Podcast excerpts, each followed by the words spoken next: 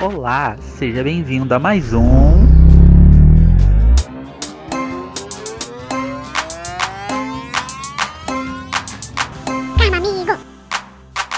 Olá, meus amores! Já que você está ouvindo isso, primeiramente me desculpe, me chamo Vini e desde já já peço que nos siga nas redes sociais, arroba podcast Karma Amigo. Estamos no Instagram, Twitter e Facebook. E como Tim Maia não disse naquela música Vale Tudo, vale sim dançar homem com homem. Vale tudo! E hoje falarei sobre dança. Na verdade, sobre se movimentar, né? Sobre colaborar para não ter um infarto antes dos 30 anos. Com essa introdução, pareceu até que eu sou essa pessoa, né? Que dança e que faz algo na vida de saudável. Pois é, spoiler, não sou essa pessoa. Pelo menos não mais.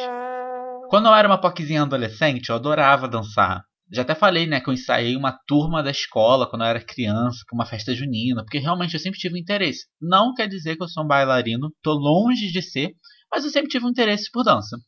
E aí eu tava lembrando que no ensino médio eu era louca do Daniel Saboia.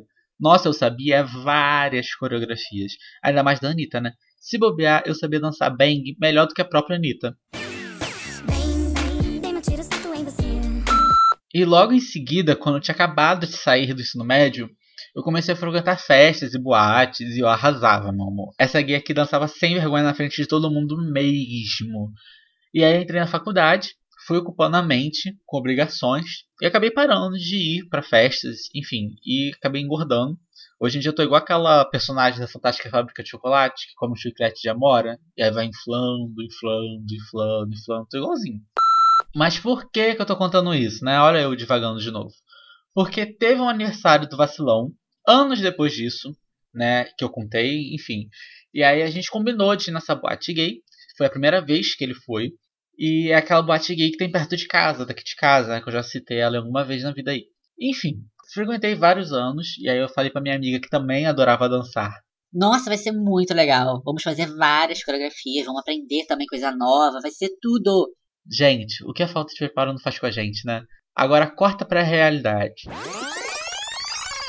Chegando lá, eu não sabia fazer nem a mãozinha de singuleiros da Beyoncé. Eu tinha esquecido. Eu esqueci como era. E vendo aquelas pessoas dançando perfeitamente músicas lançadas naquela mesma semana, me toquei como o povo que frequenta aquele lugar é tão desocupado. Brincadeira, me toquei que é muito difícil se manter atualizado, isso sim. O engraçado é que gay que frequenta festas, né, festas desse tipo, tipo boate e tudo mais, tem uma tendência a saber das danças, né? Dos lançamentos das diva pop. Na verdade, das danças, das danças não, das músicas até que eu realmente fico por dentro. Eu consigo acompanhar. Agora, das danças, nossa, eu tava me sentindo um ET. Eu não sabia fazer nada. Ou melhor, eu me senti aquela personagem da Heloísa Perissé, a Tati, que é um adulto fantasiado de adolescente. Eu tava naquela vibe. Eu e minha amiga. Estávamos nos sentindo duas idosas no meio dos adolescentes. Moral da história. Não gostei de ter sido humilhado por aqueles viados. Farei uma nota de repúdio e contarei com vocês para assinarem, hein? Gays dançando em boate nunca mais.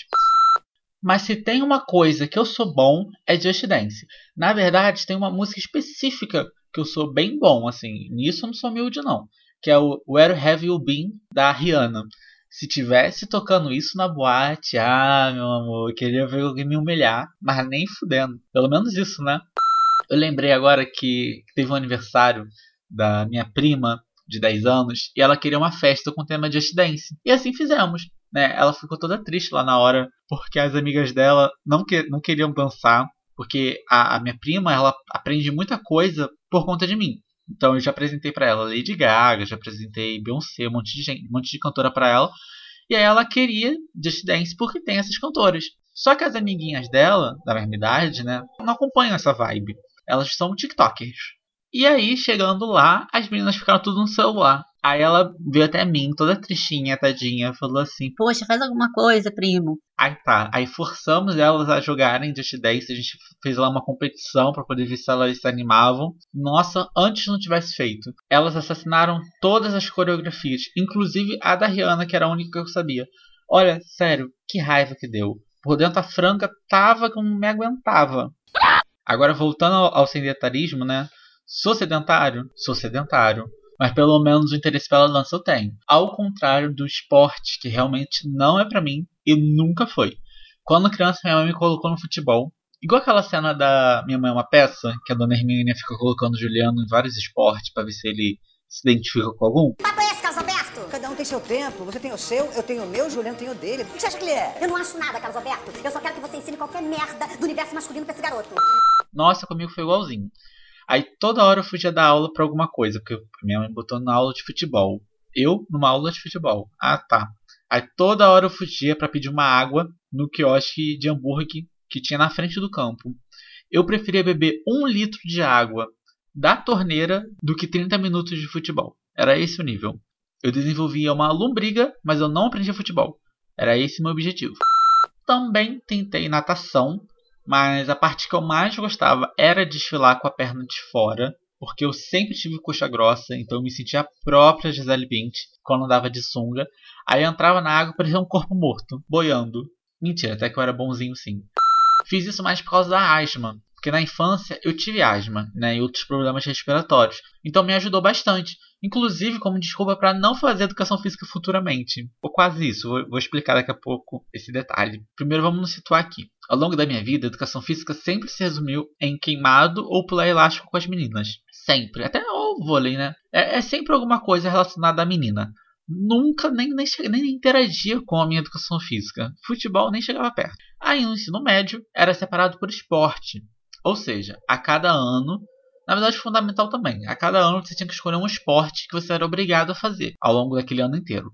E aí, uma regra que existia na, na minha escola é que no terceiro ano você não precisava fazer, porque eles entendiam que você estava muito preocupado com o vestibular, né? Então eles não, não puxavam essa disciplina para você fazer. Enfim, no ano que eu cheguei no terceiro ano, essa regra mudou. E eu tive que fazer essa porra. Aí fui eu fazer handball, que é futebol com a mão, basicamente, né? Porque vôlei, as meninas e os viados tinham já, enfim, preenchido todas as vagas. E aí eu lembrei que eu tive asma quando criança. E aí eu arranjei um atestado dizendo que eu ainda tinha. Porque na infância eu realmente usei aquela bombinha de asma, eu realmente tive. E aí, se eu não me engano, eu acho que eu levei essa bombinha pro médico. Alguma coisa assim, eu não lembro direito. Enfim, aí apresentei o atestado na escola. Fui liberado do jogo. Mas aí me sacanearam. Porque acho que se tocaram que eu não, não tinha asma. Aí botaram pra eu estar presencialmente em todos os jogos. E eu ainda tinha que fazer trabalho escrito. Mas pra que, que eu tinha que estar em todos os jogos? Caraca, asmático só sofre. Moral da história: Asmático não tem um minuto de paz.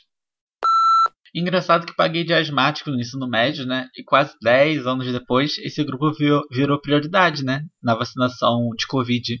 Ou seja, se a minha asma não fosse fake news, agora eu estaria vacinado e não com medo de morrer. Que é que eu tô agora com medo de morrer. E vocês, gente? Qual a sua experiência de vocês com futebol, com esporte no geral, com dança? Ai, eu tenho tanta saudade de dançar, gente. Ano passado eu precisei dançar. Precisei não, né? Eu que tava afim de dançar com essa minha amiga que também tem interesse, né? A gente fez uma festa surpresa para ela. Depois eu posso contar melhor sobre isso. E aí a gente botou uma coreografia da nossa época. A gente botou duas, na verdade. A gente botou Na Batida, né? Que é uma música da Anitta que a gente sabia essa coreografia. E Na Ponta Ela Fica. Na Ponta que ela fica é de um MC, acho que desconhecido, MC Delano. E a gente sabia a coreografia, porque é uma coreografia fácil. Só que você toda hora tem que ficar quicando, toda hora você tem que ficar indo até o chão. Menina, o joelho no final do dia. Misericórdia. Nunca mais vou tentar aquela coreografia de novo. E eu, esses dias aqui, tentando dançar Up da Cardi B. Nossa senhora, não é pra mim não. Cardi B não é pra mim. Cardi B, aquele WAP também, não é pra mim. Gente, uma coreografia difícil. Cadê a época lá do, das coreografias fáceis? No máximo, alguma coisa que mexa com a mão. Aí eu posso tentar fazer. Que ficar indo até o chão, gente, não tá dando. Não, o joelho tá gritando. Muito obrigado por ter ouvido até o final. E você já sabe, né? Pratique esporte para você não ficar sedentário e não ter um infarto antes dos 30.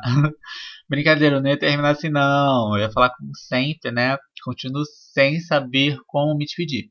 Então, fique com as regras de handball que eu aprendi nas aulas de educação física que eu era obrigado a frequentar.